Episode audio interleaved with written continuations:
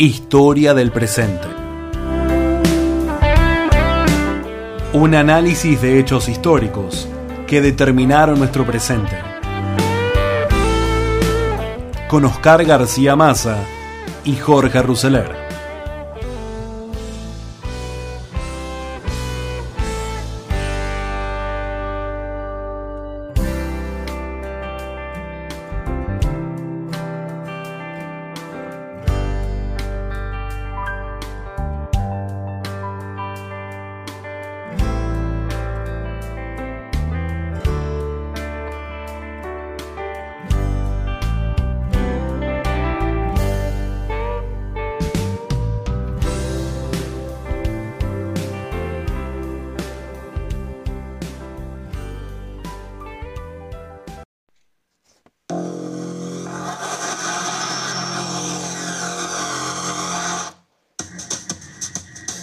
Más apropiado para adentrarnos en esta historia de vida que empezar por aquí.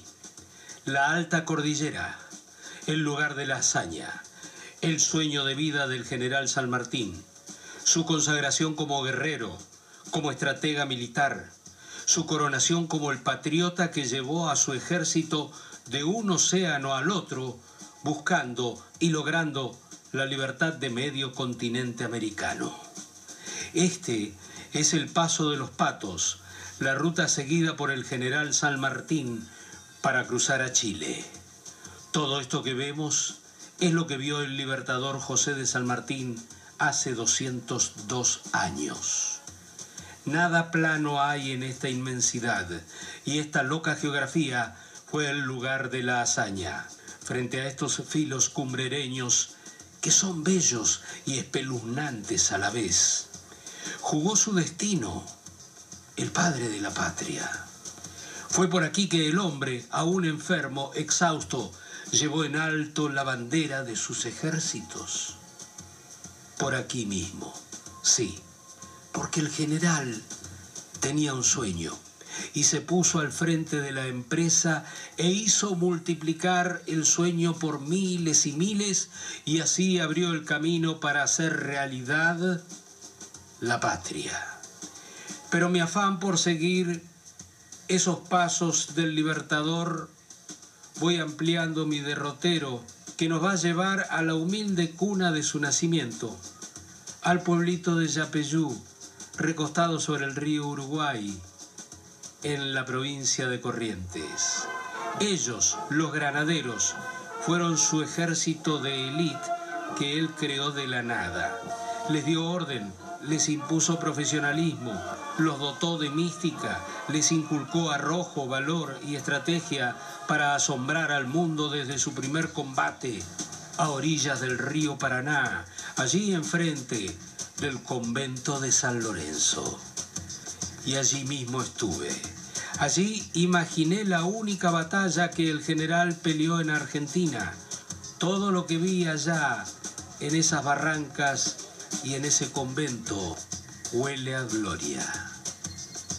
Pero también vi al San Martín político en Mendoza, su provincia adoptiva.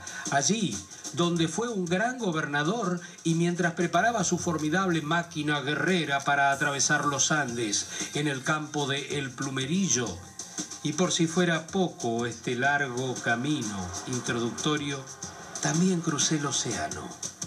También fuimos a Francia, hacia la costa de Normandía, hasta el último domicilio del general en la tierra, su casa de Boulogne-sur-Mer, que hoy cuida, como todos los lugares donde su historia nos marcan hechos relevantes, claro, un granadero argentino. Este es un viaje para ir tras los pasos del hombre que nos dio la libertad, nada menos. Ah.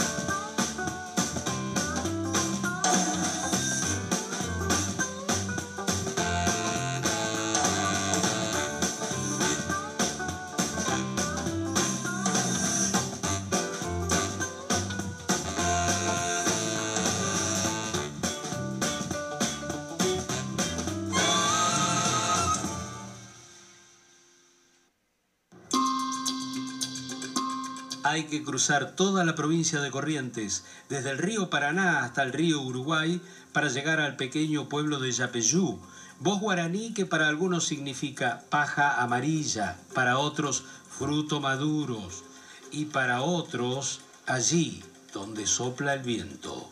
Desde la entrada al pueblo de menos de dos mil almas se respira el espíritu salmartiniano. El pueblo fue fundado en 1627 con el pomposo nombre de Nuestra Señora de los Reyes Magos de Yapeyú. Para llegar al lugar al que todos los viajeros quieren llegar y se detienen, hay que atravesar un parque y cruzar bajo un arco trunco que simboliza la ausencia de los soldados correntinos que murieron allá en la guerra de Malvinas y el arco no está completado porque las islas todavía siguen usurpadas por el Reino Unido. Allí sí está el templete blanco frente al río.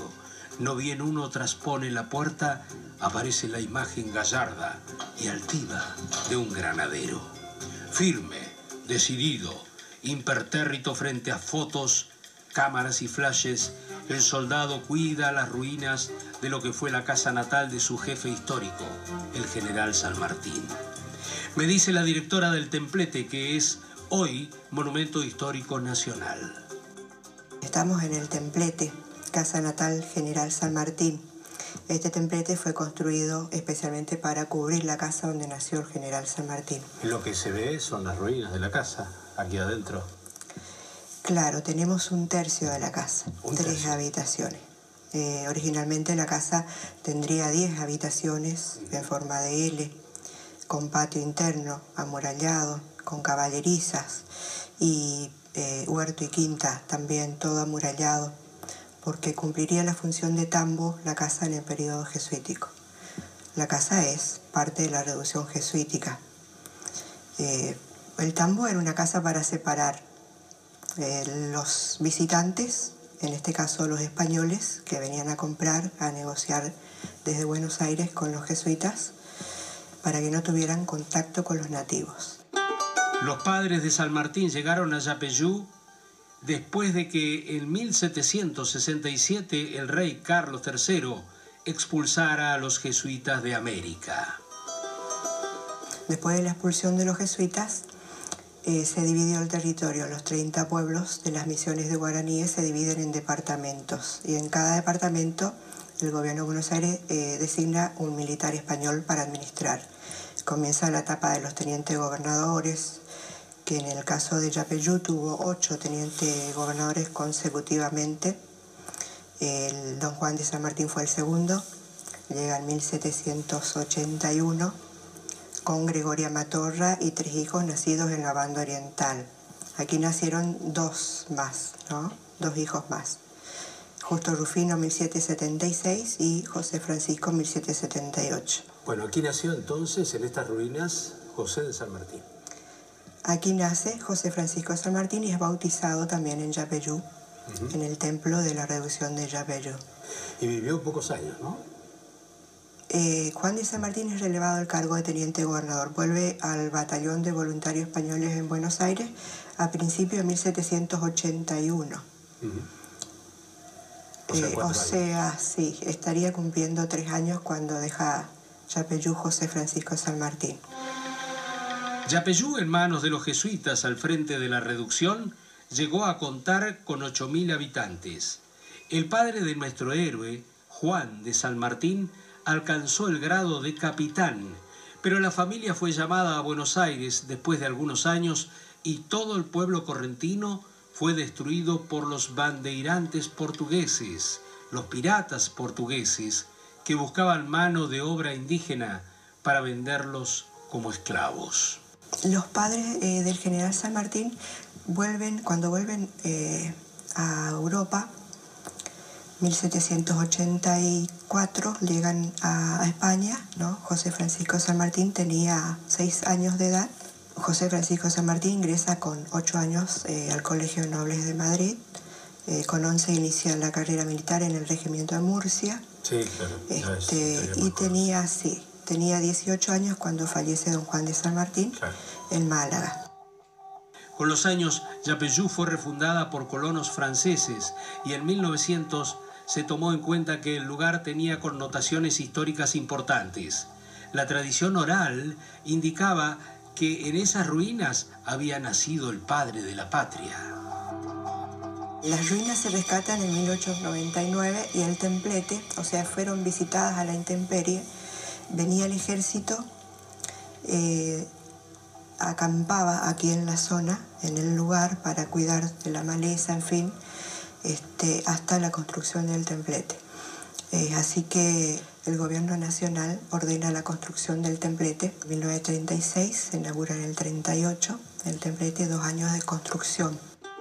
Hay una urna con los restos de los padres de San Martín que fueron traídos desde España y depositados en el templete en 1998. Después de recorrer en silencio el templete, los visitantes esperan el fin de la guardia de honor a cargo del granadero.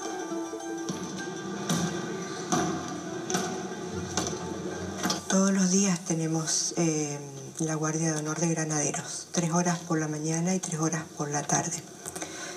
Vienen a caballo desde el regimiento. A las 12 ahora vuelve a caballo al regimiento. Son eh, del destacamento Yapeyú. Es el único destacamento fuera de la provincia de Buenos Aires o sea, eh, destacamento Yapeyú eh, es un cuerpo de 30 granaderos, ¿no? Del regimiento de granaderos a caballo. Dejamos el lugar natal de San Martín y cruzamos buena parte de la geografía argentina para llegar a Mendoza, donde el general vivió el doble rol de político y militar. El lugar es el portal de entrada al campo de instrucción El Plumerillo, en el departamento Las Heras. En resumen, aquí el hombre preparó a su ejército libertador.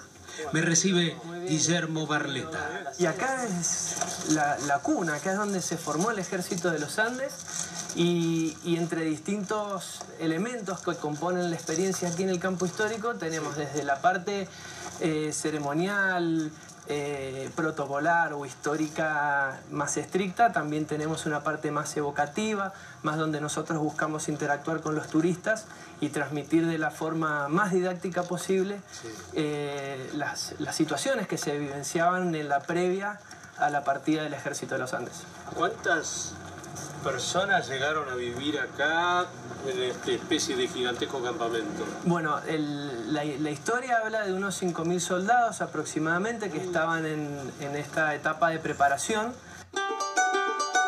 Aquí en este campo sacrosanto, Guillermo me presentó al historiador Juan Calabria. Él quiso de movida contarme cómo fue la gestión de San Martín como gobernador de Cuyo, es decir, el San Martín eh, casi oculto, el que menos se conoce, el San Martín político. San Martín en las cartas a Tomás Godoy Cruz en varias veces le decía, usted sabe que soy un tosco político y que de todo sé nada y de lo que menos sé es de política. En septiembre de 1814 San Martín asumió como gobernador de Cuyo. Para poner las cosas en contexto, su idea ya era liberar los países de América. Había descartado ir a dar batalla por Jujuy y el Alto Perú hasta Lima porque ya habían fracasado batalla tras batalla en ese intento Rondó y Manuel Belgrano. Decidido entonces a cruzar los Andes, él emprendió la preparación de su ejército cerca de la cordillera y también se ocupó de instruir a la población civil para que se le haga carne a ellos también esa idea. San Martín durante dos años convirtió a Cuyo en un estado presente que le iba a dar todos los recursos necesarios. Y para eso tomó medidas económicas, de educación, de salud, de obras viales civiles que hicieron de Mendoza y de Cuyo una provincia conectada con el resto, por ejemplo, prodigó las postas, mejoró los caminos entre las postas y además tomó medidas económicas que permitieran, por ejemplo, extender la superficie irrigada y extender los cultivos. Bueno, un buen político. Y un buen administrador. Estableció una aduana interna. Pues Redón no le gustó mucho desde Buenos Aires. Él estableció una aduana en Mendoza que cobraba a todos los productos que ingresaban de afuera. ¿Por qué? Porque necesitaba recaudar, porque el ejército iba a ser una gran máquina de guerra, pero que necesitaba recursos.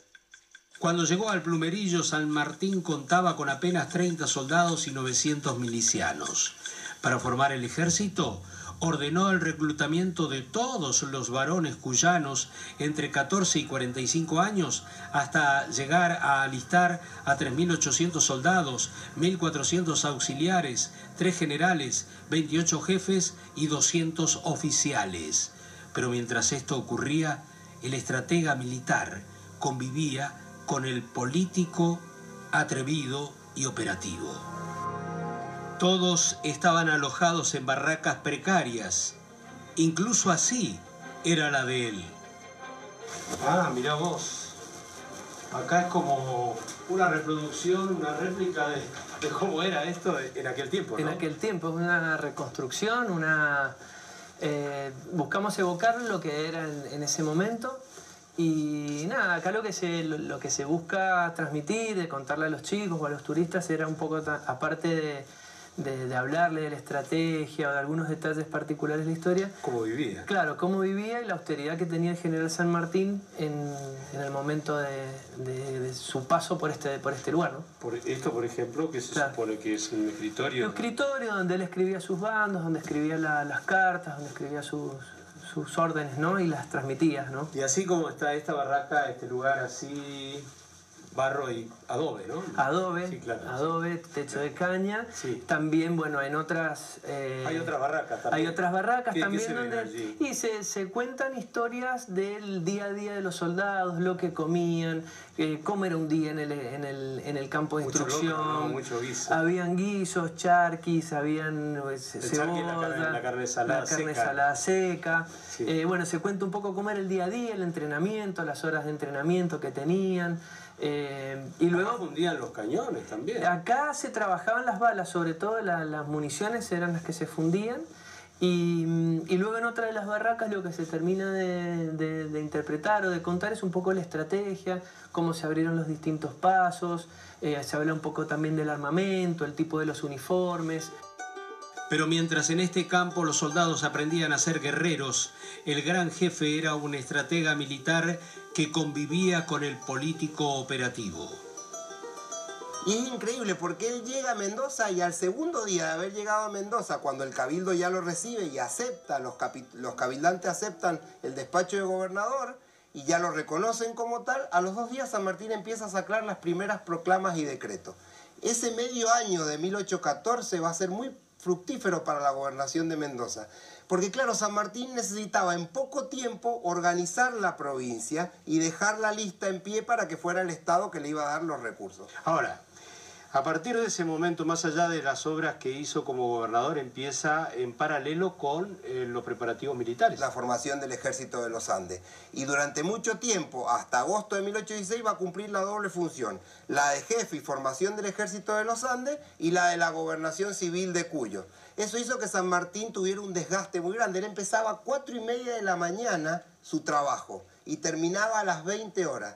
Su cuaderno de tareas, que sería como una agenda hoy en día, cuando uno lo lee, es increíble. Es una actividad atrás de otra. Creo que primero un hombre muy ilustrado. Me asombra por lo, pese a lo que uno podría pensar, un hombre de acción, y lo era, al mismo tiempo era un intelectual.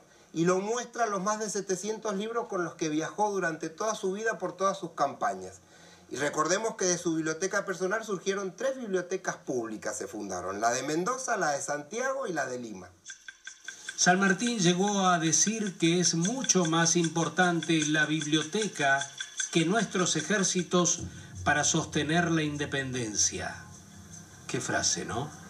Fueron dos años como gobernador que le cambiaron el rostro a la ciudad cuyana indudablemente uno ahí descubre un San Martín muy distinto a ese gran libertador y a ese gran militar, pero descubre un político y un administrador efectivo. ¿Y cuánto tiempo estuvo como gobernador dos antes? Dos años, Mario. Nada más. Nada más en dos años. Sin reelección. Sin, sin reelección.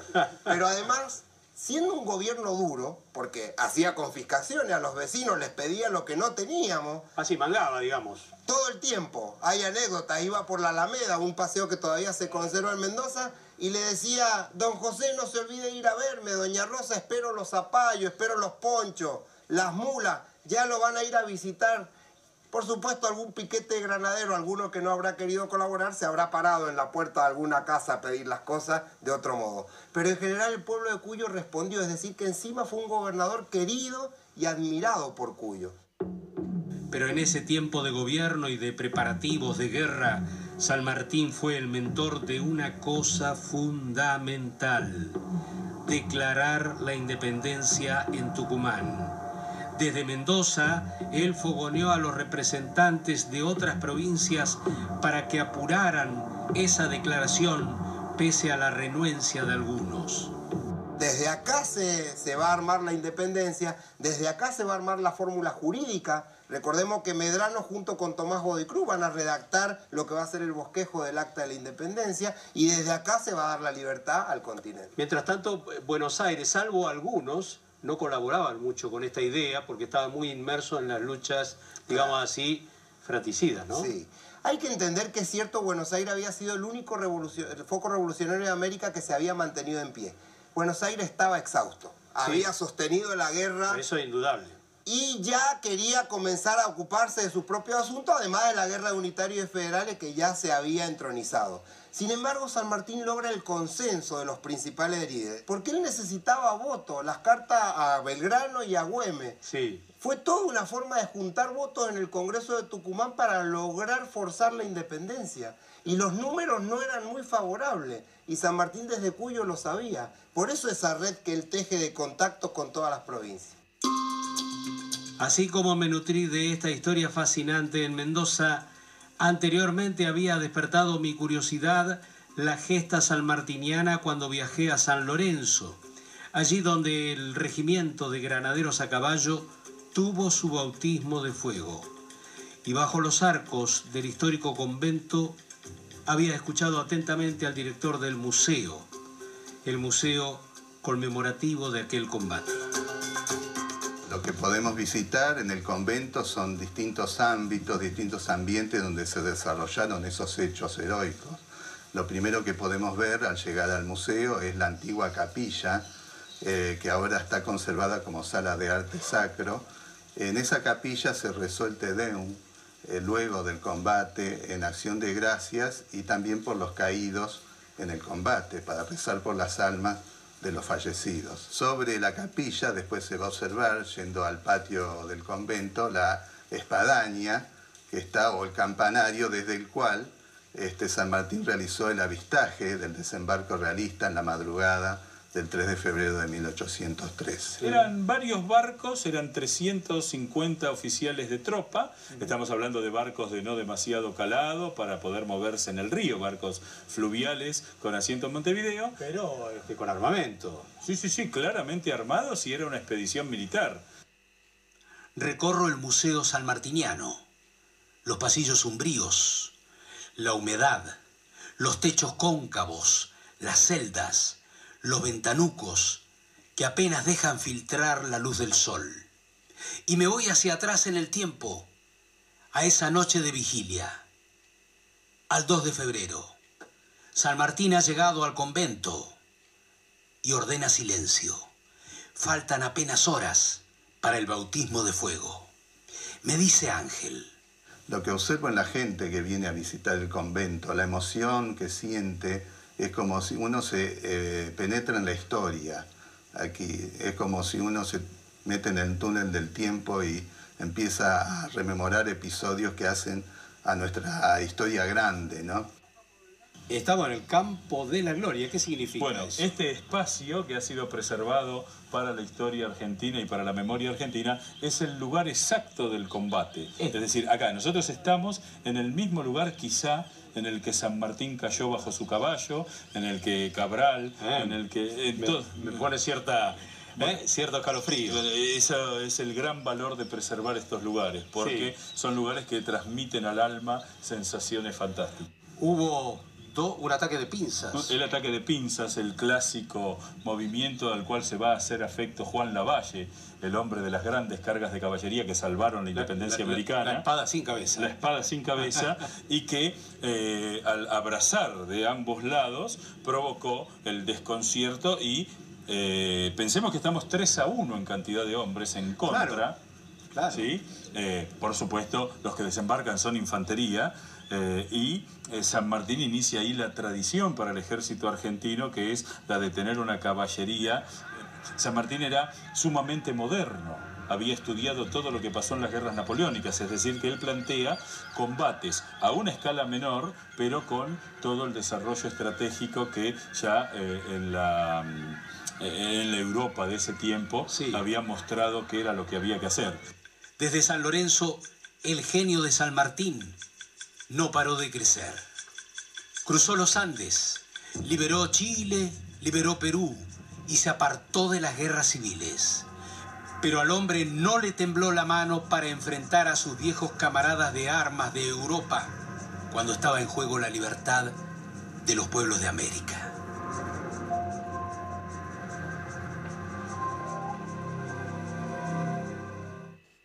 Ahora ese camino. Estimo que será una de las grandes aventuras exploratorias de mi vida. No hay casos de un ejército cruzando una cordillera tan alta y de manera tan exitosa. Si el cruce de Bonaparte en 1796 usa una parte de los Alpes un poco más, más baja y más descansada. Y el cruce de Bolívar en 1821, 19-21, que es mucho más complicado también, es mucho más largo y no es tan exitoso si tiene más pérdidas. El cruce de San Martín, la característica que tiene que está bien, bien, bien armado, bien estructurado, se lleva en término y con muy pocas bajas comparada con la cantidad de gente, animales y elementos que cruza. Este camino termina en un paraje llamado Manantiales, donde un campamento temporal que incluye a expedicionarios, hombres y mujeres, soldados de gendarmería y ejércitos, más los vaqueanos, están en un creciente proceso de agitación. Observando el ajetreo que me rodea, es que empiezo a conectarme con lo que nos espera, sin perder nunca de vista que hace dos siglos ese muro colosal de miles de metros de altura que tenemos enfrente lo atravesó un ejército comandado por un hombre que estaba enfermo. San Martín tenía un problema de úlceras duodenales este, y tenía algunos otros, otros problemas. Básicamente eran digestivos los problemas. Las úlceras perforadas, duodenales que le producían este, derrames de sangre, es decir, este, se le sangraban las úlceras y lo, lo tenían a maltraer. Este... O sea que la altura tampoco le debe haber No, la altura obviamente no lo, no lo ayudaba, no ayudaba a cicatrizar ni ayudaba a mejorar la situación, aparte la tensión y la, los nervios y el estrés, diríamos hoy en día, de, la campaña no, no, lo ayudaban en salud. Pero el, el primer cruce lo hace relativamente saludable.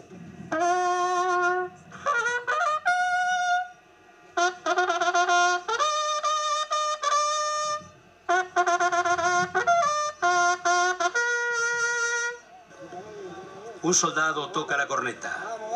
Es la orden de partida hombres y bestias enfilan hacia la majestuosa cordillera de los Andes. De a poco, el centenar de expedicionarios se va acomodando y hasta se diría que los propios animales, mulas y caballos, hacen el trabajo siguiendo un camino imaginario solo por ellos conocido. Cruzamos una y otra vez el río, que a veces se llama de una manera que a veces se llama de otra. El ejército de los Andes hizo exactamente lo que nosotros estamos haciendo, con otras comodidades, eso está claro. Porque hay que pensar que los españoles mandaban en Chile en aquel momento y ellos tenían un ejército muy profesional y descansado. Por eso me cuesta creer lo que este hombre hizo con sus soldados, lo que San Martín hizo con ellos a los que preparó concienzudamente el Mendoza, porque los realistas esperaban este cruce.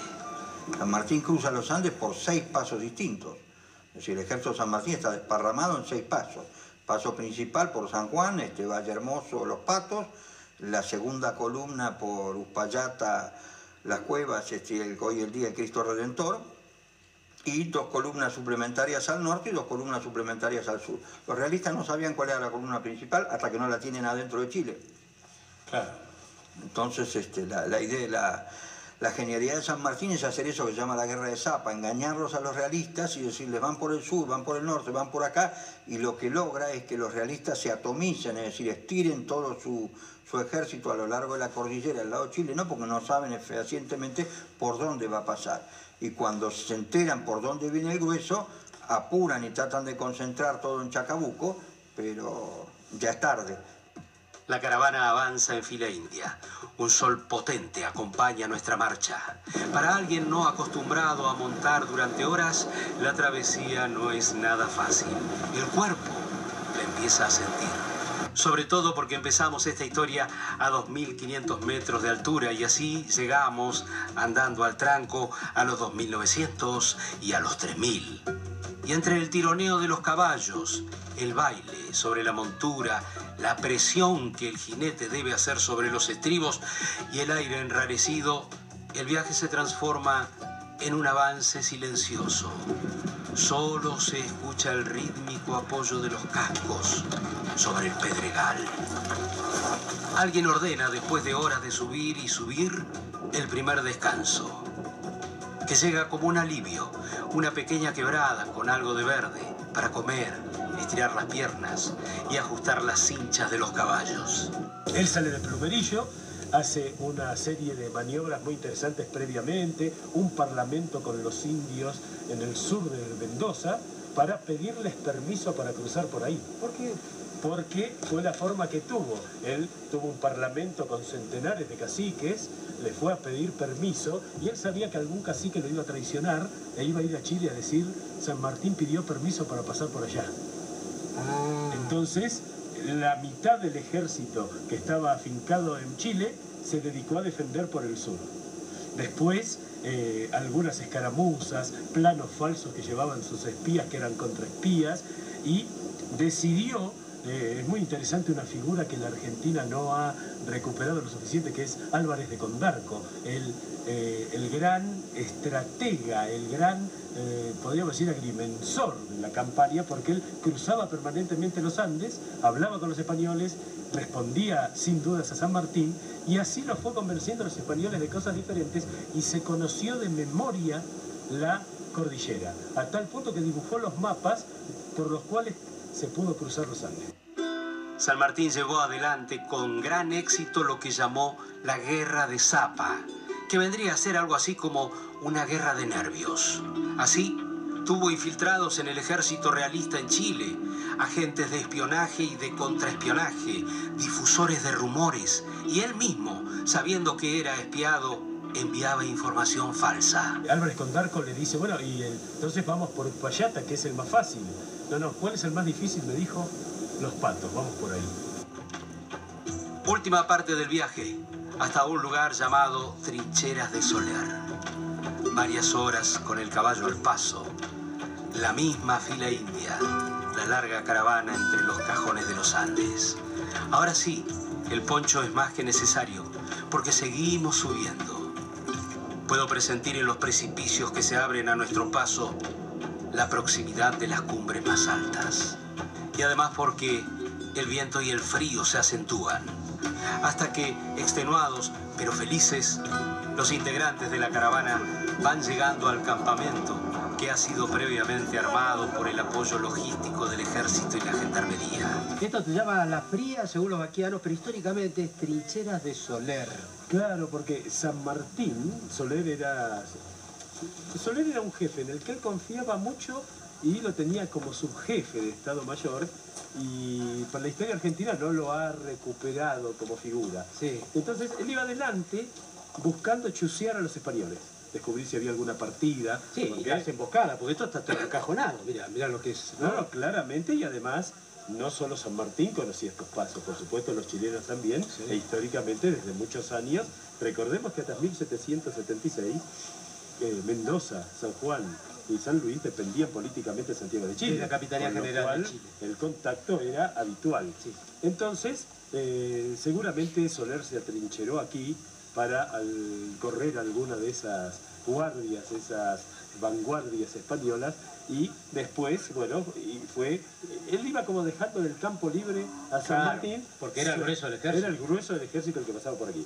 Fíjate, la logística, nosotros somos 100 personas que viajamos, este, y fíjate todo el movimiento que hay. Claro, lo ¿Y maravilloso. San Martín cuánto pasó? San Martín pasó 4.000 hombres de combate, 1.000 milicianos, más todo el rancho, y lo llevaba paso a paso. Es decir, nosotros hemos llegado aquí, están los animales de reemplazo, está- estaba la gente preparada para Sí, sí. sacarle la montona a los animales. Acá tuvieron que llegar los 4.000, ponerse a trabajar, darle de comer. Estos fueron 10 días para transportar un ejército que liberó América. Pienso en aquella travesía libertadora de hace casi dos siglos y creo entonces que mi sacrificio es ínfimo. San Martín, eh, en esa vieja canción escolar que recordamos, el señor de la guerra. No hay mente militar en América más importante que la de San Martín en su historia. Y si nos ponemos a comparar en el mundo, pensemos que Napoleón cruzó los Alpes a 2.700 metros, pensemos que Aníbal lo hizo a 2.000 metros. Él Y llegó a no los estamos en la 5.000. gran altura. Claro, él llegó a los 5.000. A medida que subimos el cordón del espinacito, cada vez se hace más complicada la travesía. Hay hielo a los costados, allí donde no llega el sol. Los expedicionarios forman una interminable fila india. Me pregunto cómo llevaban todo ese peso. San Martín lleva todo, el ejército, la tropa, los soldados montados en mula para que se cansen menos, o un poco montados, un poco a pie. Y todo lo que tiene que cargar, comida, este, armamento y todo, va en el lomo de las mulas o arrastrado por zorras este, de madera o de cueros, arrastrada por las mulas. Entre una mula, si no se podían poner mulas una al lado de la otra, había que poner una adelante y otra atrás, porque el paso era muy angosto. Entonces, entre una mula y otra bajaba un arnés como una zorra y un cuero madera, el cañón, porque el cañón en la espalda de la mula la mataba, porque pesa demasiado, es imposible poner un cañón en la espalda de una mula. Cada vez que veo esa larga fila india de expedicionarios, intento explicarme el paso de miles y miles de soldados, determinados a pelear por la libertad, es cierto, pero con la certeza o la duda de que no todos iban a sobrevivir a los combates, ni siquiera, tal vez, a esta misma montaña. Lo más destacable del cruce de los Andes es la organización, el poder organizativo de San Martín y cómo organiza el cruce y le sale brillantemente bien. Cómo muere poca gente en relación con la cantidad de gente que, que cruza los Andes, este, porque se pierde apenas, este, bueno, apenas no, es, una pérdida sensible, pero son 300 las bajas entre los muertos de frío, desbarrancados y todo, pero el ejército tiene casi 5.000 hombres, es decir, que pierde menos del 10%. Este escenario es grandioso. Es difícil de describir con palabras por todo lo que representa mucho más allá de la belleza. Y allí está la piedra sola, alta, como un mojón, que parece señalar el punto más alto alcanzado por el ejército libertador y también por nosotros. El plan es mon- montar el ejército de los Andes, cruzar los Andes, independizar a Chile y de allí llevar la campaña libertadora al Perú, que era el final del plan. Y porque él se dio cuenta que era imposible ir por el Alto Perú, precisamente con la experiencia de Belgrano, las campañas, tres campañas fallidas, patriotas por el Alto Perú, se dio cuenta que era imposible ir al Alto Perú. Y la cordillera era un muro gigante, pero la distancia era más corta y sabía que llegando del otro lado y derrotando a los realistas, se pod- podía tener un lugar de donde planificar cómodamente una campaña naval, es la campaña anfibia hacia el Perú.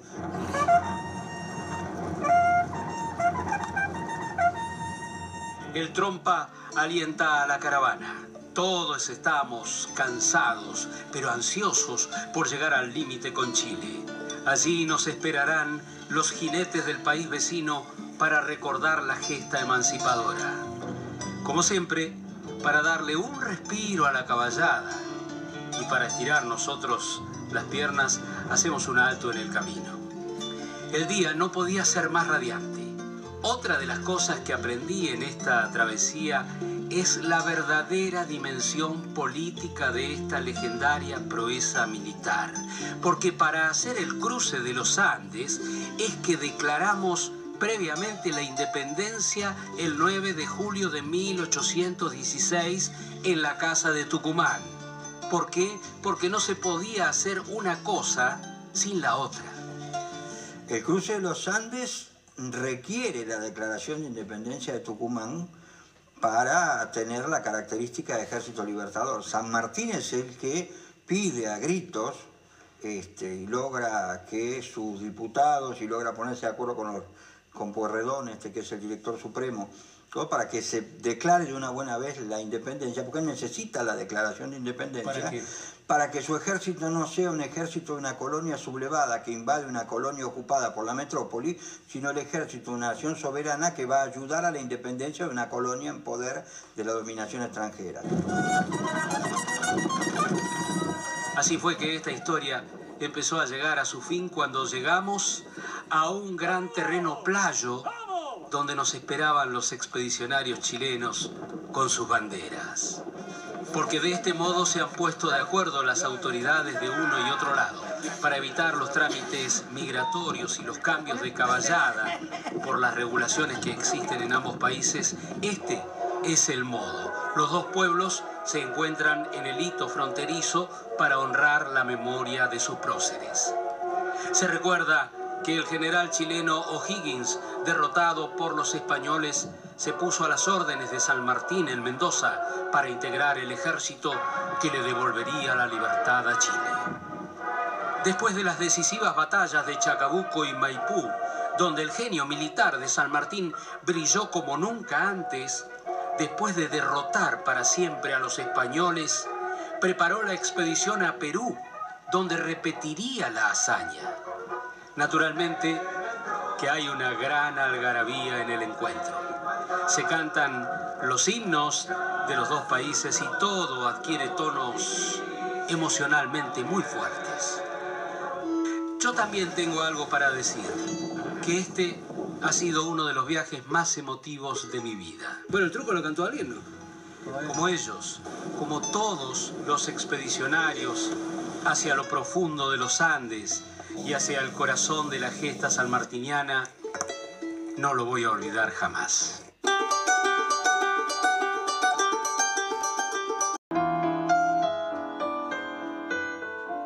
Lo que se ve a vuelo de pájaro es el dibujo de ciudad costera, la playa amplia de arenas blancas y la estatua ecuestre de un héroe en su pedestal. El héroe es el general San Martín y muestra a una figura femenina que representa a la República ofreciéndole una corona de laureles que simboliza la gloria para el vencedor.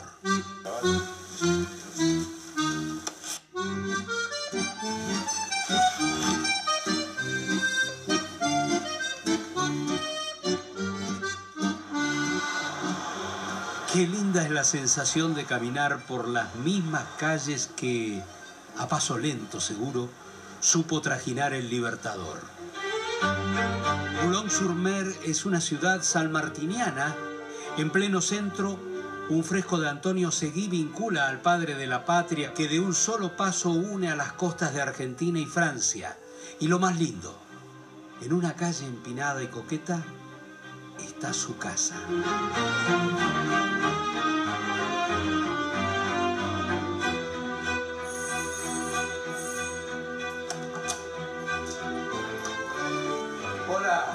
Tardes, Mario. ¿Cómo estamos? Mucho gusto. El gusto es mío. Bienvenido a la casa del general de San Martín.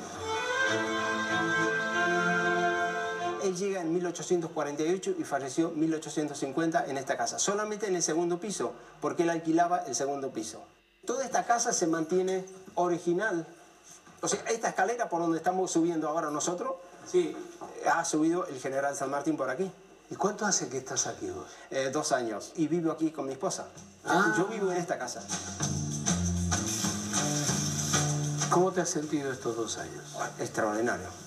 Disfruto mucho de la casa eh, porque, bueno, tengo el honor de vivir aquí, ¿no? Yo, como le digo a la gente, todos los días entro a la habitación del general San Martín. ¿Qué te produce ser custodio de San Martín? Y es un gran honor, un gran cariño y gran respeto cuidar esta casa. Porque no es tan solo abrir las puertas y atender a la gente, sino el cariño que uno pone día a día eh, en esta casa. Porque yo soy la única persona que trabaja aquí.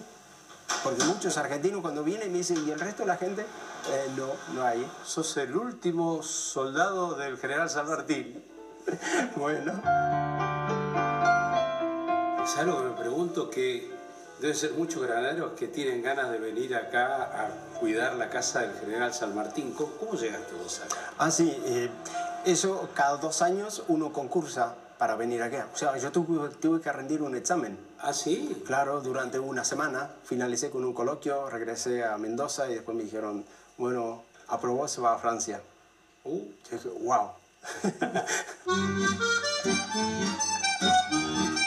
y entrar a la casa es fuerte.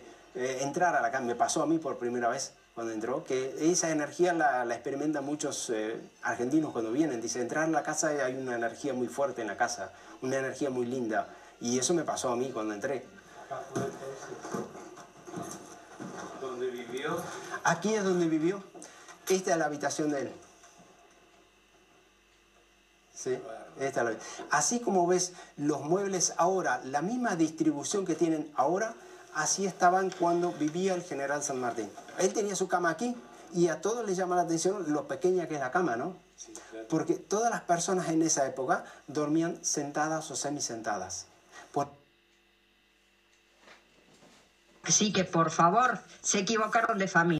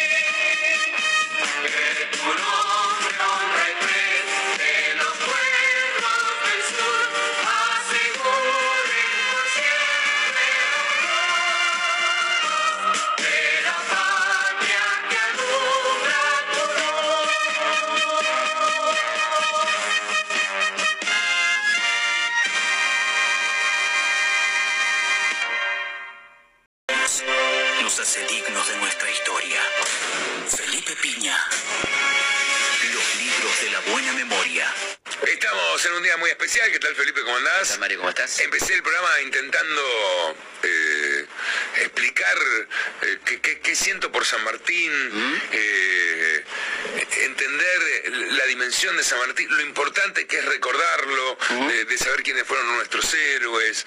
Eh, hemos hablado mucho de San Martín, pero antes de ir a lo mejor específicamente lo que voy a decir, resumime para vos qué es San Martín. O sea, no solo porque escribiste los libros, pero eh, tenés una vinculación con la historia en donde podés separar muchas cosas, tenés mucha más información que nosotros, pero en lo personal, ¿San Martín es alguien para vos? Sí, alguien muy, muy presente en mi vida y además un, modelo, me parece, un tipo modélico, uno de esos referentes, ¿no? No hay muchos.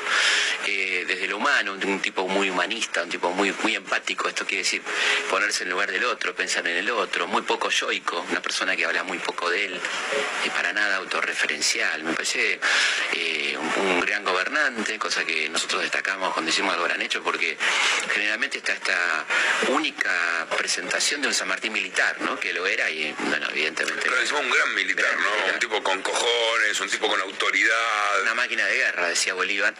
Y un tipo que estuvo en España 32 combates no tuvo un rasguño. Y no, no porque le huyera al combate, sino porque eh, manejaba muy bien las armas blancas y, y todo eso, ¿no? La- era un cuchillero... Cuchillero, un tipo que sabía defenderse, digamos, la, la- las únicas heridas que trae de España después de casi 30 años de permanencia en combates muy duros fueron de un asalto que sufre, trasladando unos caudales militares de 4 contra 1, igual se defiende y queda prácticamente muerto, una herida mortal. Eso, es- eso está acreditado, el... Vamos a hacerlo, vamos a hacerlo, pero vamos a hacerlo no, no de donde nace y todo eso, si, si- si- si se puede, sino desde... Se enrola muy joven, es un militar joven. Sí, 13 años, eh, a los 11 ingresa al ejército español. A los ¿Ingresa 13 como acá se ingresa a la escuela militar? Claro, a la o- escuela militar, un cadete, digamos. Lo que pasa es que rápidamente lo destinan al norte de África, ahí tiene 13 años, ahí él mismo... ¿Era normal? ¿Sus, sus compañeros también tenían 13 Sí, años? Sí, sí, sí, era más o menos normal. Eh, lo que no era normal que un pibe de 13 años voluntariamente elija estar en la compañía de más riesgo, que era la de explosivos, la de los granaderos, los que portaban las granadas, que se ocupaban tanto de colocar granadas como de desactivar explosivos del enemigo, ¿no? Y eso es lo que él hace en el norte de África, en Orán, en, en Marruecos, en Argelia, ¿Me ¿no? quiero imaginar 1800? ¿1800? Sí, sí, un poquito antes. 1790. Sí, claro, exactamente. Me imagino lo que sería África, lo que sería Los viajar. bereberes, lo que eran los bereberes, que eran unos tipos bravísimos, de los guerreros más notables, muy numerosos, muy aguerridos, con elementos de guerra poderosos. Y esa, bueno, justamente por esas acciones tan temerarias, tan valientes que él emprende, a los 15 años ya es un oficial comando de tropas de tipo que tienen 40, 50 años, y él es el jefe, ¿no? Tengo que considerar que en esa etapa a lo mejor no hubiese llegado a los 15, 16 años. Primero, un corte con infección. eh, un- hay un montón de elementos que va más allá de lo heroico que fuese él, de, ya de sobrevivir a un entorno complicado. a- Hambre, frío, calores. Ya sobrevivir era... bichos, lo que vos quieras. O sea, eh, era sobrevivir era un milagro. Había, había también una parte de azar, creo yo, ¿no? Hay un azar. que no nos gusta en la historia hablar de azar, pero en este caso, un tipo que llega hasta los setenta y pico de años, digamos, este, con esa vida hay un poco de azar también, ¿no? Alguien, alguien te tocó con la varita para poder sobrevivir a todo lo que que, se te cruce. Cabral. Además, claro, además, este, y bueno, en la primera batalla Arjonilla tiene un cabral, hay un cabral, que es un soldado llamado Juan de Dios que le salva la vida también. En una, primera ¿Tiene batalla- más de uno? Más de uno. Y en esa batalla él mata 16 tipos, 16 franceses, él solo. Y eso es tan relevante la, la forma de defenderse de un pelotón que se le viene encima, que aparece en la Gaceta de Sevilla, mencionado este oficial San Martín. La primera mención en el mundo a San Martín es la Gaceta de Sevilla, un periódico que destaca la increíble acción de un soldado de origen sudamericano. En ese momento era como, era con la parte de deportes, ¿no?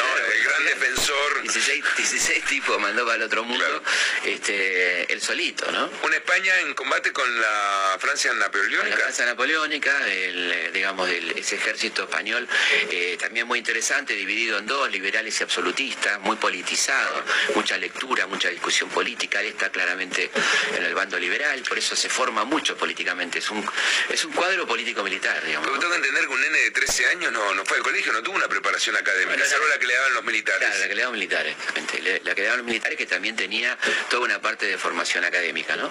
De lectura de historia, de geografía, de política, de, bueno, lo, lo básico, matemática, geometría, las cosas út- útiles para la estrategia, ¿no? Eh, o sea que es un tipo de una... Él mismo, aparte es muy autodidacta, él, ¿no? Él lee Y un pillo, ¿no? Digamos, porque supongo que la, la- la estrategia también le gusta. Absolutamente, la- le gusta, la aprende y ve de los ejércitos que le toca enfrentar, de los napoleónicos, que él admiraba mucho a Napoleón en el aspecto militar, lo detestaba políticamente, porque decía que había traicionado la revolución, ¿no? que, que convirtió a la revolución en un imperio. No estaba errado, obviamente. Era medio Star Wars, ¿no? Y sí, claro, bueno, fíjate.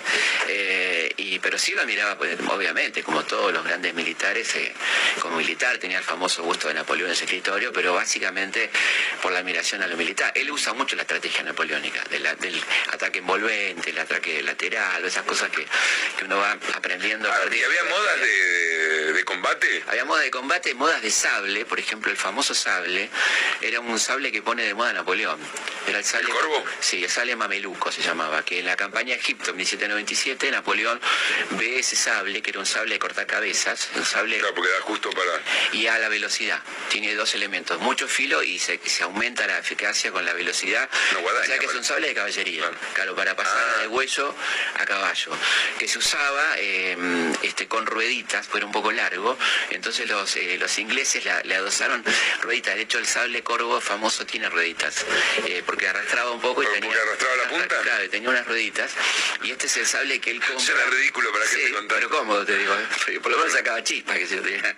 Y lo compra en Londres, en, una, en un anticuario, ese, ese probablemente ori- oriundo de Persia, ese famoso sable corvo que lo va a acompañar y lo trae, eh, antes de embarcarse, lo trae como algo, viste, como simbólico, ¿no? Como que se lleva los cuchillos Exacto. con... Sí, y, y lo trae acá, comprado en Londres. Y ¿Lo usa? ¿Le da un uso o era una, bueno, una lo- cosa lo- anticuaria? eh, probablemente hay una discusión, bueno, estos detalles, probablemente lo, lo usó por primera vez en San Lorenzo, pero seguro lo usó en toda la campaña de Chile y la campaña de Perú, efectivamente, sí, sí. Bueno, y ahí tenés un tipo de moda militar. ¿Es el que le da rosas? El que le da rosas, el que le da rosas, rosas a su vez, este, cuando hace su testamento, eh, lo dona a Argentina. Al momento que, que se lo pidan, lo va a donar y esto pasa con, con Carranza cuando inaugura el Museo Histórico Nacional, se lo pide a Manuelita, y Manuelita lo manda para, para. ¿Actualmente dónde estaba el sable Estaba en colorado? Poco, ¿no? Granaderos. Estaba en Granaderos porque en la década del 60, en dos oportunidades, la juventud peronista roba el sable, un poco en protesta contra ese. Bueno, pero un poco protesta Claro, no, contra, claro, contra ese ejército. simbólico. Claro, viste, era la época de azules y colorados, pelota en la. Entonces, Justo granaderos que dentro de todo, digamos, lo más democrático no, que hay. y, lo, y lo eran, por supuesto, y lo fueron, y lo siguieron siendo durante mucho tiempo. Eh, pero no, no se lo roban a los granaderos, lo roban al Museo Histórico Nacional. Ah. Y a partir de entonces, eh, Ilia eh, hace un decreto que va a aplicar Onganía cuando lo derroca, que es que se- en preservar ese sable lo llevan a Granadero. Y está en custodia de Granadero hasta ahora que se... ¿Ahí en María Campos? En María Campos. Y quedó una réplica muy hermosa, muy linda, eh, perfecta, digamos, que hizo Palaro, hizo el, el gran platero, ¿no? Claro. Eh, es perfecta la réplica. ¿Y se puede ir a ver a granaderos? A sable? Granadero la réplica. Fuimos, no, por eso no fuimos. recuerdo haberlo visto. Sí, lo Lo- vimos, lo vimos. Eh, y lo que está en Granadero es la réplica y el original está en el Museo Histórico Nacional con custodia de Granadero. Y le agregaron el sable de Güemes, bueno, una cantidad de sables Una sala. cuchillería interesante. Cuchillería interesante. Eh, ¿Es cierta la anécdota, o es lo que nos gustaría creer, que Napoleón una vez lo miró a los ojos? Eh, ¿Lo relata? ¿Está escrito por él algún me gustaría creer probablemente, porque eh, no sabemos, ¿no? Él, él no habla de eso. Eso, eso- No, no hay referencia No, histórica. él no habla de eso. Tampoco hablaba mucho de él, de él, ¿no? Sus cosas personales. Pero sí hay este este anecdotario que no sabemos de dónde sale, que Napoleón, este, él sí estuvo en, Mar- en, en- Marsella. Indudablemente coincidieron. Coincidieron en el lugar y muy probablemente le haya querido acercarse a verlo o, o tomar algún tipo de contacto con él, no sé, no sé, parte era un oficial, un pequeño, pequeño oficial para semejante tipo. Pero dicen que Napoleón se acercó, agarró como que era el mejor vestido, el más pulcro, agarró el botón y le, y le dijo Murcia. Y eso fue todo, aparentemente el contacto entre San Martín y Napoleón. Y con eso ya arman toda una historia de predestinación, de que, bueno, que se- A mí no me parece tan mal que tenga todo este- esto, robándote una palabra, un mito, ¿no? San Martín. eh, Está mal, pero bueno, en la medida que con, aclaremos- eso se acrecienta No, también la la que ¿no? aclare que no hay, no hay certeza de que sea cierto, más. Después cada uno que crea lo que quiera. Pero, digamos, no tenemos documentos que nos digan esta es la posta, qué sé yo, no. Él no lo menciona. No lo menciona. Tampoco hablaba de él, ese es otro dato. Él no hablaba de él, no es, no, no es un tipo que dijera yo conocía a Napoleón. Pero ¿por qué? Porque, eh, digamos, tiene varias cosas ocultas San Martín. Su, su etapa eh, con la logia Lautaro, eh, estar dentro de, de los masones, en un lugar que ya poco se hablan entre ellos. O sea, tiene como una conducta así. eh, voy, a, voy a decir una barbaridad. Parece medio Brasilia a veces, ¿no? Es, es un tipo que ha tenido una reserva y ha vivido de los espías de una forma muy especial. Él ¿no? hacía de, de la guerra de- de psicológica un culto. Fue uno de los creadores de la guerra psicológica. O sea, toda la campaña de Chile, hay una guerra, tiene 700 espías trabajando para él, ¿no? Para él no, para la causa, digamos. Donde, a un nivel de eficacia donde llegan a infiltrar a... Por eso tiene esta cosa de no hablo, no, le cuento. Encanta, le encanta el misterio, juega con el misterio y algún correspondiente de su correspondencia le dice, bueno, papá, haremos un poquito. Este, Abrite un poco. Claro, abrite un poquito, ¿viste? Era un tipo muy, muy críptico, muy de las sociedades secretas. En, en esto de la masonería es entendible porque hay un juramento, los masones que no podían confesar ni su pertenencia. Incluso cuando le pide Miller, que es la única entrevista que da en vida, le pide que hable y dice, no creo conveniente hablar de esto, dice, ¿no? Un poco respetando lo que eran las- la- los credos masónicos de no difundir esto, pero el tipo de aparte muy reservado, muy callado, muy, muy introspectivo, muy para adentro todo, ¿no? Eh, así que sí, y hacía un culto al misterio. Yo creo que también, ¿por qué no decirlo? Como decís vos, había, hacía un culto también de, de- de ese tipo misterioso, que siempre se interesa. ¿Una Greta o un tipo.? No, Greta no, tipo. Digo, no, no parece cariñoso, salvo ya lo habíamos charlado, ¿no? Salvo de esas pequeñas cartas que le diga a la hija, pero ya a lo último. Sí, con las nietas sí. Los nietos también. Ahí se ve, ahí se ve cariño. Eh, siempre está, esta- las mujeres siempre, la- por lo menos las que le han leído la historia, siempre dicen, bueno, la verdad que la mujer se comportó mal. Para la época se puede decir que está. Incluso Ah. Sí. que para la época se comportó Sí, mal. este, no hay por qué justificarlo, ¿no? Creo que se, se comportó mal con la mujer, ciertamente. Un tipo de buen humor. De, buen humor, eh, gran irónico, eh, de manejo de la ironía, gran puteador, en las cartas de am- amigos de mucha confianza. De amigos de mucha Sí, confianza. que ni se usaban acá, eso en carta no se dejaba. No, no, pero claro, lo que es gracioso es que cuando el Instituto San Martiniano en su etapa, ahora hay un- hay una buena administración de instituto, pero en su etapa ultraconservadora, cuando transcribe los documentos, quita todas las malas palabras. Y hay un Pero ejemplo... mala palabra como que hijo de puto, carajo, no, más, más. este, mal parido, hijo de puta, este carajo usaba mucho él, ¿no?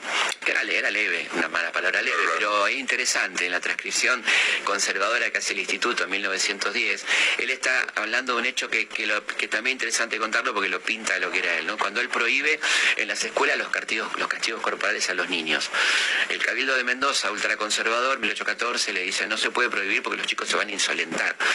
Entonces él le contesta, bueno, entonces permito el castigo en la mano y con guante, como burlándose. Y entonces le escribe a su amigo Guido y dice, fíjese lo que me dicen estos carajos, ¿no? Refiriéndose a estos señores. Y, y la traducción del instituto es, fíjese lo que me dicen estos señores. Entre carajo y señores hay una, Una gran diferencia. una gran diferencia. Sí, porque además está bien, eh, hay que describir tal cual como es, ¿no? A ver, puedes cambiar los documentos, no se puede andar cambiando documentos porque a vos te parece que es una grosería. Un cero muy normal, de tipo, eh, insisto, como todo tipo inteligente, con mucho, mucho manejo de la ironía que se ve en sus cartas, la carta que le manda a Tomás Guido cuando es canciller de Rosas y se entera que han restablecido relaciones con el Vaticano, que se- dice que se ofrece como obispo, porque él es un santo, San Martín, que mejor que él, ¿no? O sea, burlándose un poco de la iglesia, del poder. eh, hacía mucho esto. ¿Un agnóstico? No, un, ca- un católico no, no muy fanático y muy enemigo del poder de la iglesia, ¿no? No, no quería saber nada. Bueno, pero tiene un cura en su fila varias veces. Sí, además de un cura, tiene al lado, lo tiene a, A Beltrán. Beltrán, que era un tipo fundamental, ¿no? Pero no, él hacía misa. Bueno, Belgra- Belgrano, que era un gran católico y un tipo que entendía el catolicismo como una estrategia de, de cohesión, y así se lo dice, otro gran estratega le dice, "Ah, de, de vez en cuando hago una misa. Cópese. Cópese, hagas una visita, ¿no? Y además le explica, eso es genial, esa carta es hermosa la carta. Dice, muchos no entienden y nos acusan de conservadores por promover la religión, pero la religión en estos casos cohesiona. Fíjate que está usando la religión estratégicamente, ¿no? Y el otro, por supuesto, que lo entiende, ¿no? y le agradece el consejo. Es raro entender, y supongo que para que alguno que esté escuchando, algún bruto que no sepa nada de San Martín, eh, bueno, se formó con el, en España, eh, defendió los colores españoles, digamos, la, el reino de España. Eh, contra su agresor más grande, que era Francia, ¿no? También se cuida un poco de Inglaterra. Pero él viene a la Argentina para luchar contra, es como pasarse de Boca a River y hacerle goles. ¿no? Porque es medio incomprensible. Dice, ¿pero ¿por qué viene alguien a la Argentina a sacarse encima a los españoles? ¿Qué le tomó bronca? ¿Hubo un hecho que No, él- lo echaron del ejército? Él ve que, que su bando liberal no va a triunfar y que va a volver el absolutismo. Entendiendo por liberal que. Entendiendo por liberal que el rey acepte eh, una constitución republicana, una constitución monárquica, no digo monárquica, pero que no republicana, porque sería la república, pero sí democrática, parlamentarista, que haya un parlamento, primer ministro, que termine la monarquía absoluta que estaba vigente en España hasta la llegada de Napoleón. que Con respecto a la economía, ¿era liberal también? Sí, sí, sí. Entendía pero- que el mercado se tenía que sí, no, autorregular. no, no, no, era Una intervención del Estado. Con, con una inclinación por una fuerte intervención del Estado. Un tipo que entendía así una apertura comercial, pero ojo con cuidar los estos productos nacionales. De hecho, es el autor de la primera ley de protección de, de la industria del vino, que es la, primer- habría que un gobernador nacional hace una ley de protección de una industria, ¿no? Así que un tipo que quería en el Estado presente, eso fomenta en Mendoza cuando gobierna muy bien, tres años. eh, educación ¿Por qué se, se vuelve argentino? Bueno, ahí volvemos. Eh, bueno, eh, no, vos me sacás de tema. Yo no, no, te razón. Este, pero vamos, siempre volvemos.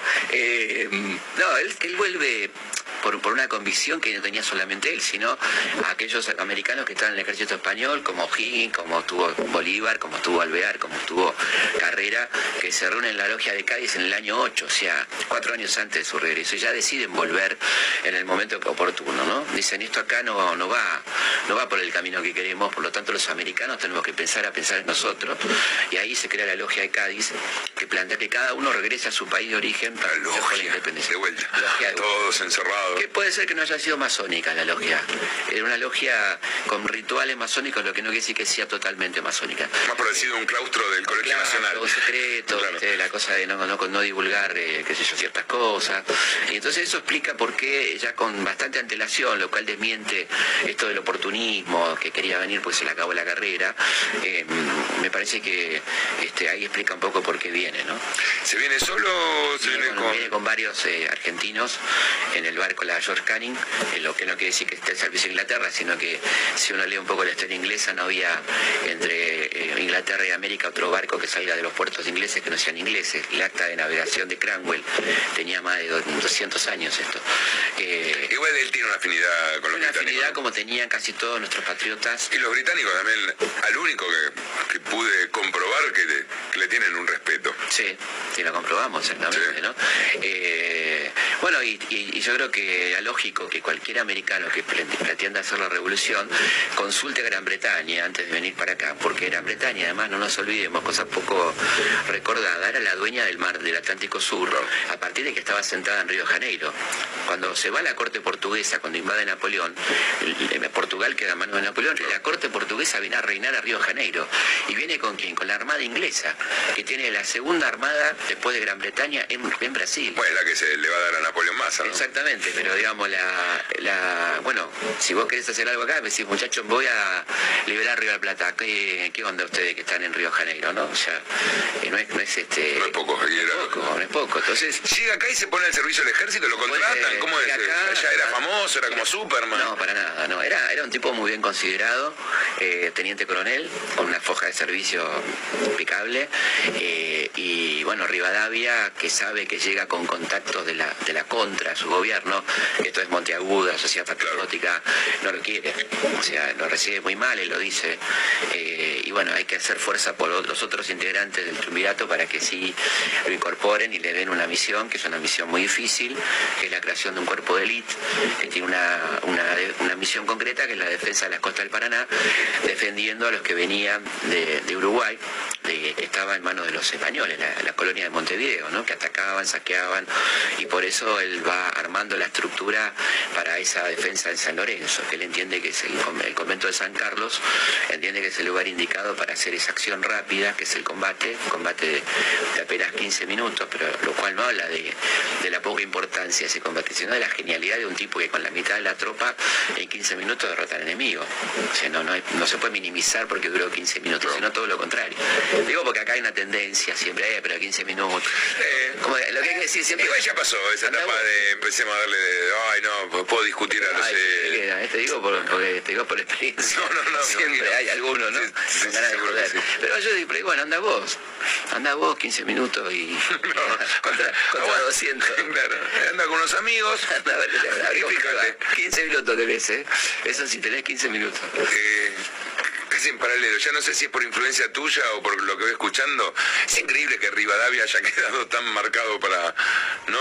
Sea el sillón de nuestra presidente. Yo creo que tenemos un concepto de Rivadavia que a lo mejor está bien ponerlo la verdad fue importante, con sus errores y todo fue importante. Pero tuvo, tuvo errores. Bueno, el caso San tuvo- Martín es- tiene cosas bastante antipaís en un punto, ¿no? Bueno, totalmente, muchas cosas. Un interés muy personal. Un interés muy pro-británico, un tipo muy entreguista, un tipo que a San Martín le hizo la vida imposible y le obliga a exiliarse. Un tipo que con Don San Martín eh, ya de- demasiado noble para mí, lo va a ver eh, para contarle que se va. Este, escribe una carta a, a Canning, que era el primer ministro, diciéndole que, va, que está loco San Martín, que no lo reciba porque está loco, o sea, la, la mala leche, ¿no? O sea, eh, horrendo, ¿no? O sea, un tipo que de, de mucha de mucha antipatía con San Martín y un gran enemigo de San Martín, sin duda. Un hombre muy, decía Vicente Fidel López, frío para las, las cosas de la patria, que es una linda, ¿no? Frío para las cosas de la patria. Eh, sacando toda la gesta, todo lo que sabemos, los Andes eh, y lo que no sabemos incluso. Eh, él se va, cuando se va de noche, escapa, no, no escapa, no, se va, se va como puede, porque si no le iban a meter preso. Se va primero a Londres. Se va primero a Francia, al puerto del Havre, y ahí en el Havre... le- ¿Por, por qué Francia? ¿Por qué elige Francia? Porque insisto, se va al lugar donde contra quien luchó. Es un enamorado de, sí, se equivoca, ¿no? Es un enamorado de la cultura francesa y, y sueña con vivir en París. Pero el hermano le advierte que no vaya a Francia porque gobierna a los Borbones, que son los primos de Fernando VII. Y efectivamente, cuando llega al Havre le dicen, le rechazan la entrada por ser un, literal, ¿eh? peligroso subversivo latinoamericano. Eh, bueno, entendiendo todo no está la mala mirada, ¿no? Tienes razón. Y ahí él se va a No es que te quedaste en tu país, fuiste, fuiste al lado, fuiste arriba, fuiste Obviamente, abajo, cagaste a trompada. Que le arruinaste bastante el pastel. Eh, bueno, y, y entonces ahí se va a Londres. eh, en Londres él no tiene un mango, sinceramente. Se da cuenta que no puede vivir, que es una ciudad muy cara, y elige Bruselas. Y ahí va a vivir seis años, en mucha mucha miseria. La verdad que la pasa muy mal. El gobierno de Rivadavia este, le niega los, eh, los saberes adeudados y los por cobrar. O sea, no le pagan un centavo, él está viviendo de una renta de una casa que no le alcanza para nada. Y recién en el 30, cuando cambia la situación política en Francia, cumple su sueño de vivir en París. Ahí se dan una, viste, se, se alinean los planetas, parece ser, ¿no? Hay cosas que parecen ser casi astrológicas, porque por un lado, eh, Rosas le paga todo lo que le deben. El Perú le paga su Rosas por familiar, porque se casa con... no, porque, porque reconoce, no, bueno, reconoce que, que es un hombre muy importante para Argentina, que se ha cometido una enorme injusticia, que, que hay que remediar eso. En el Perú, eh, amigos de él llegan al poder y le pagan también lo que le deben, recibe una fortuna importante toda junta, eh, en- ya estando en París, ahí él compra un departamento en el centro de París, en la Rue de Saint Georges, muy bien ubicado, y una casa de campo, que es la casa de Granbourg. Ah, recibe una, una buena Buena, una buen, dinero. Y además, digo, se alinean los planetas porque conoce una persona que le cambia la vida, que es el banquero Alejandro Aguado, una de las personas más ricas de Europa, más ricas de Europa, que tiene una pinacoteca de 400 cuadros, eh, de, de donde hay Da Vinci, Miguel Ángel, bueno, lo que vos quieras. Eh, y es el empresario de la Ópera de París. Con lo cual, además, San Martín conoce a Víctor Hugo, a Balzac, a, eh, a Rossini, a todos esos personajes. Los, sí, los trata, los frecuenta, toma café, cena con ellos.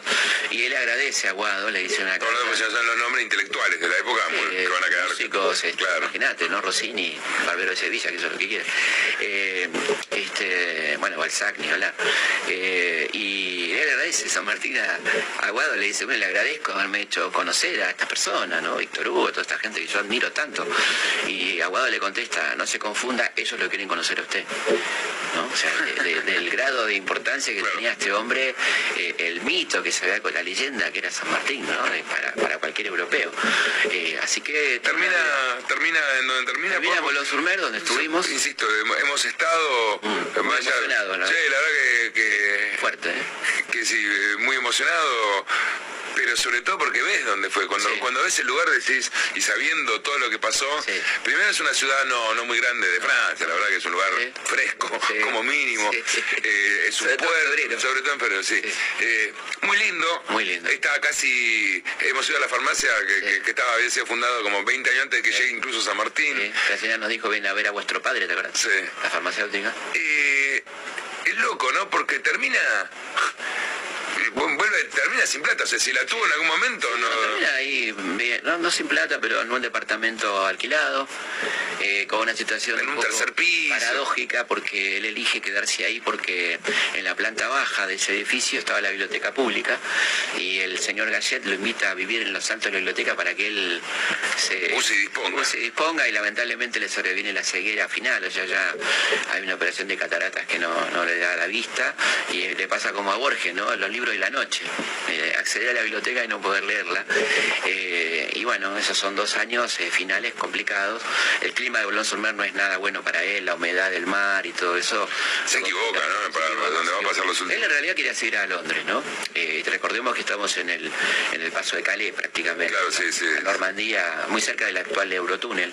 Este, y bueno, no, no, se queda ahí y, y no le ayuda en nada ese clima. Intenta cambiar de clima, va a las termas, pero ya su salud está complicada y muere ahí el 17 de agosto, un día como Cuando, me- cuando muere San Martín, ¿qué, qué publican en Buenos Aires? ¿Se enteran? ¿Es un día de duelo? Por supuesto, con el retraso correspondiente.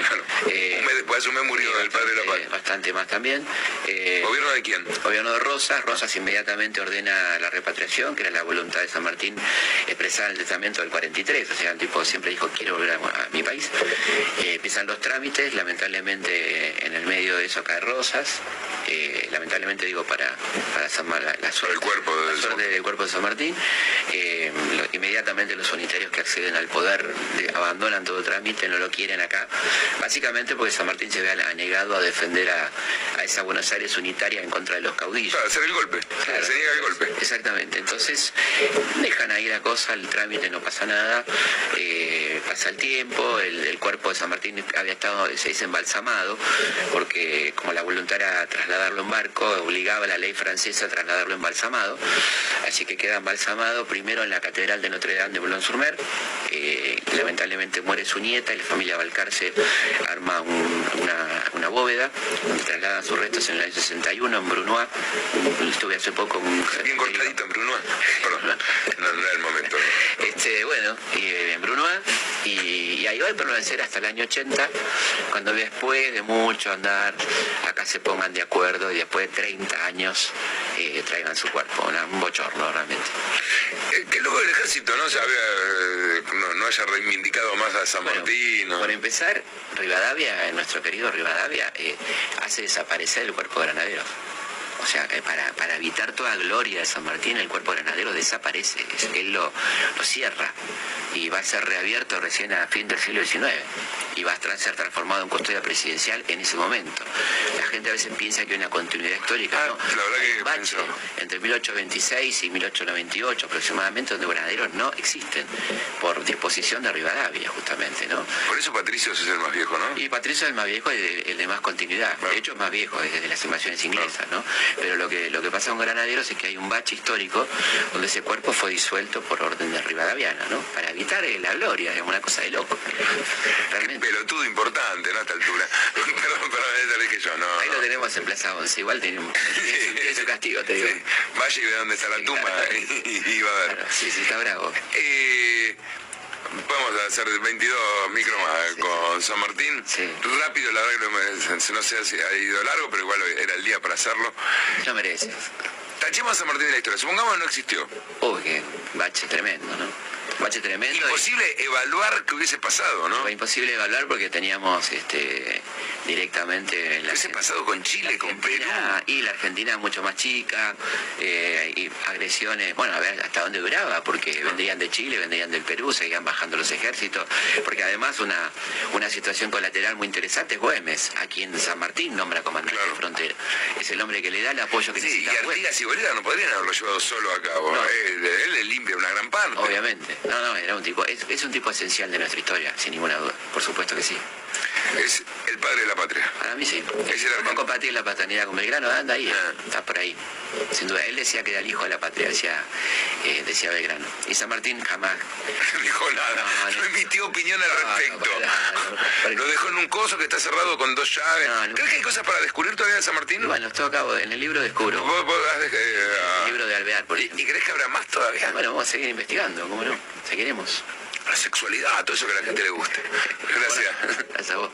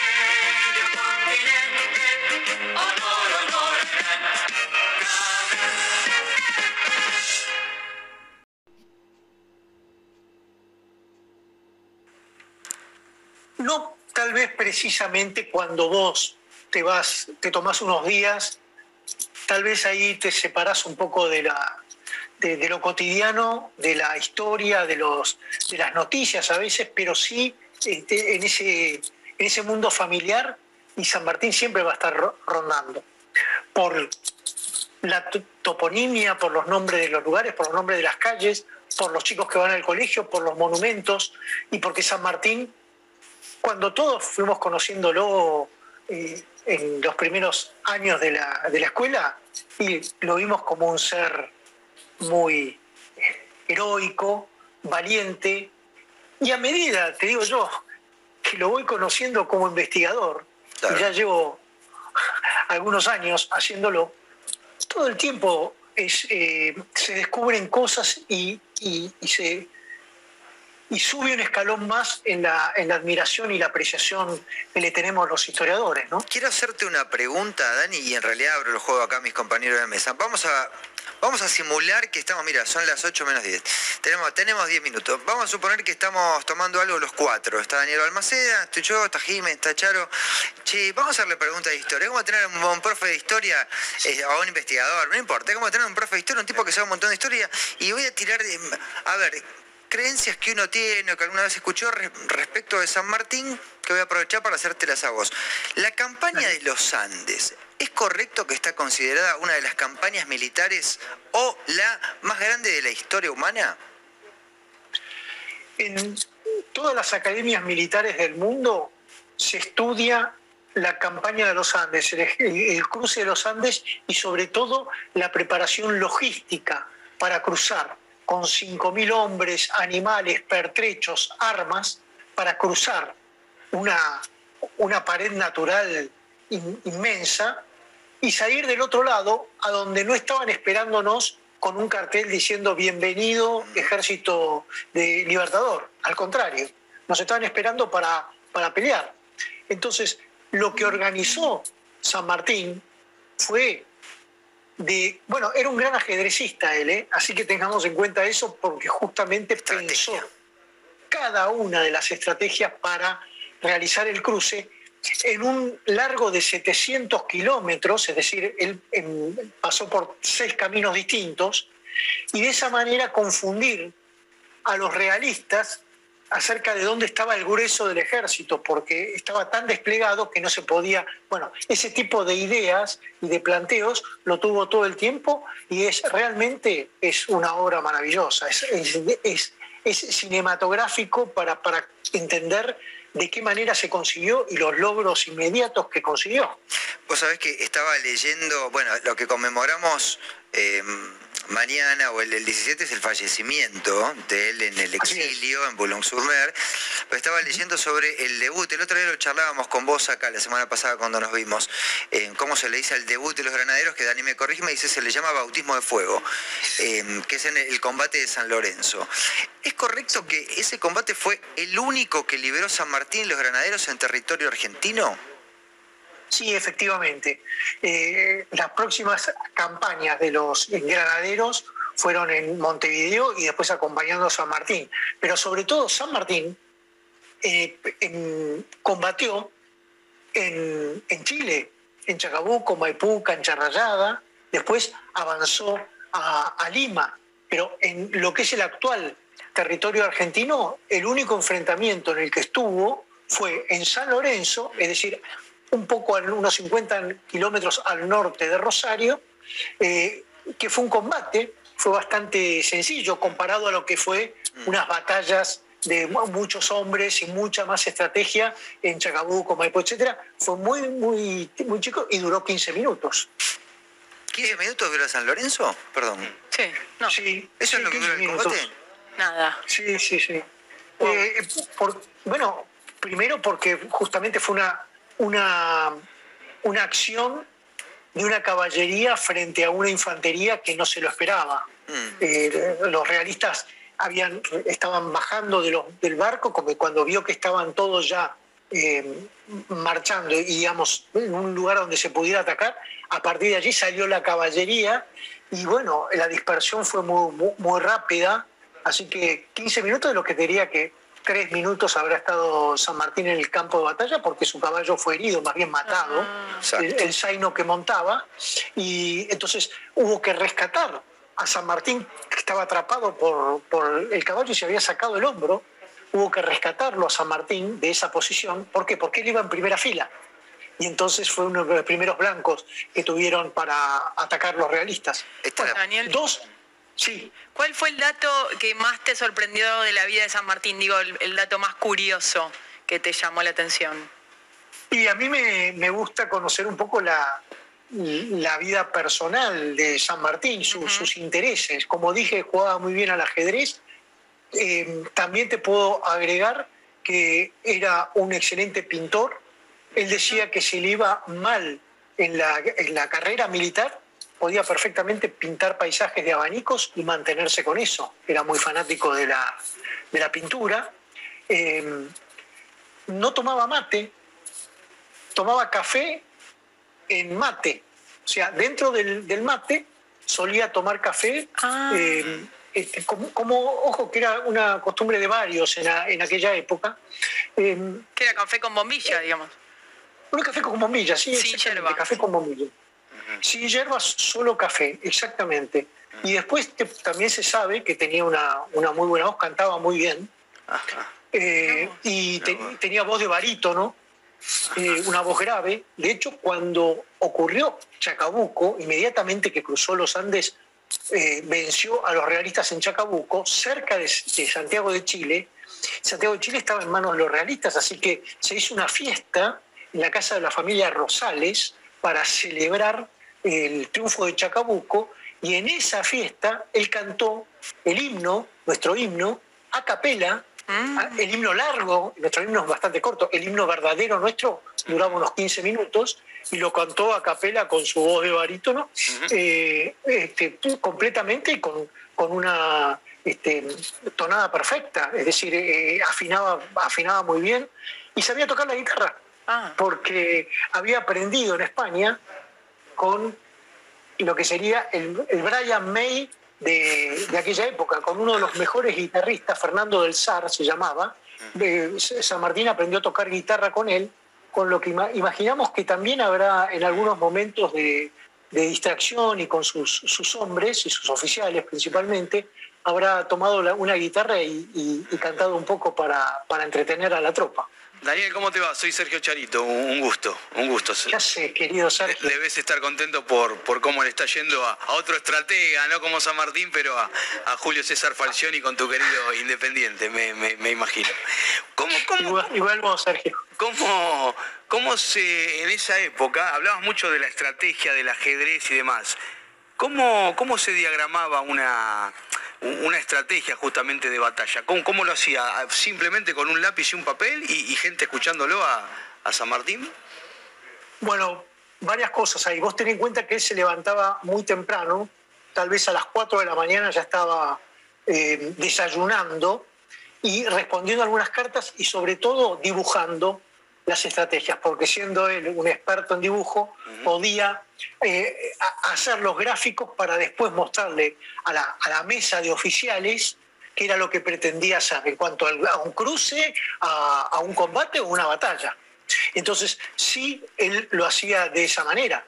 E inclusive entrenaba a sus hombres para que eh, tuviera, digamos, que la voz de mando se mantuviera eh, alrededor de todos, porque vos, en medio del campo de batalla, por ahí le gritabas a, a- a- Él gritaba una orden y esa orden tenía que llegar hasta el último hombre, con lo que hacía una especie de, de teléfono descompuesto, de jugar al teléfono descompuesto, en la mesa donde él se ponía en, en la, en la cabecera, gritaba una orden y a la derecha el segundo gritaba la, la misma orden y todos tenían que, dar la vuelta Claro, claro.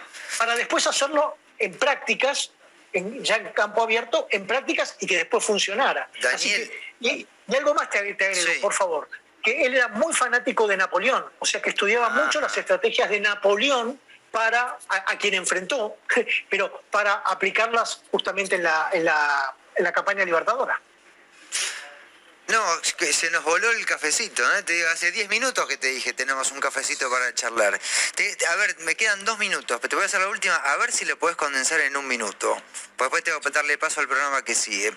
Pero me quedé pensando qué manera se conmemora la muerte de San Martín. Él parte al exilio desencantado o desahuciado con la Argentina que había ayudado a formar.